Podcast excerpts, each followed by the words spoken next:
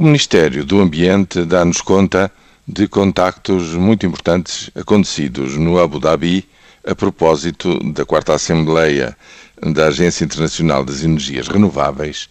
A delegação portuguesa, para além dos encontros naturais que sempre se fazem nestas ocasiões, e é referido, por exemplo, encontros com delegações de Angola, Cabo Verde, Moçambique e Peru, mas desta vez a delegação portuguesa foi abordada pelos homólogos do ambiente da China e da Índia, justamente para, no futuro próximo, convidar eh, Portugal para um encontro e um debate sobre a economia verde entre estes países. O que quer dizer que a posição de Portugal nesta matéria é conhecida e reconhecida à escala global. Efetivamente, como é sabido, houve um grande esforço de investimento nas energias renováveis e a posição hum, nessa matéria de Portugal no contexto europeu é bastante aprofundada.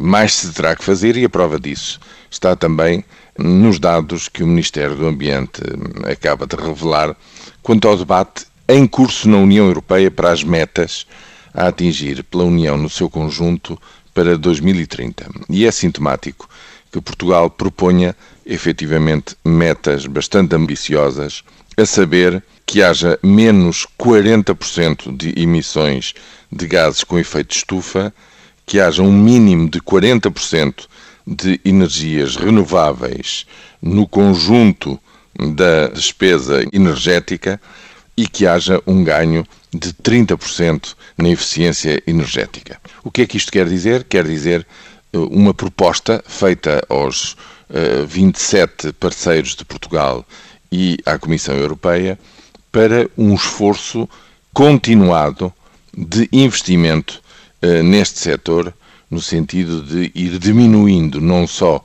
constantemente a fatura energética, como diminuindo cada vez mais a dependência do gás e do petróleo.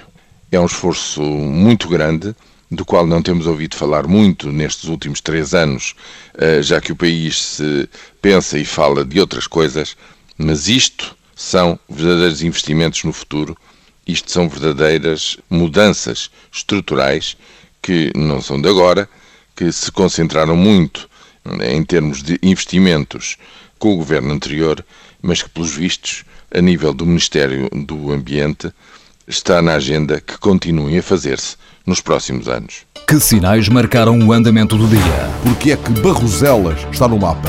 É o metal, senhores. É o metal. Que decidiram os ministros que não mandam? O país é que tem constitucional? Sim, o governo, toda a gente tem constitucional. Vem aí um aumento de impostos? Com certeza, acho que vem. É a única coisa que é constitucional. É, sim, certo. Mas, Aumentar mas, impostos é inequivocamente constitucional. Mas também é a única coisa que o governo sabe fazer. Hum? Que novas experiências saíram do tubo de ensaio? Desta vez foram 13-0.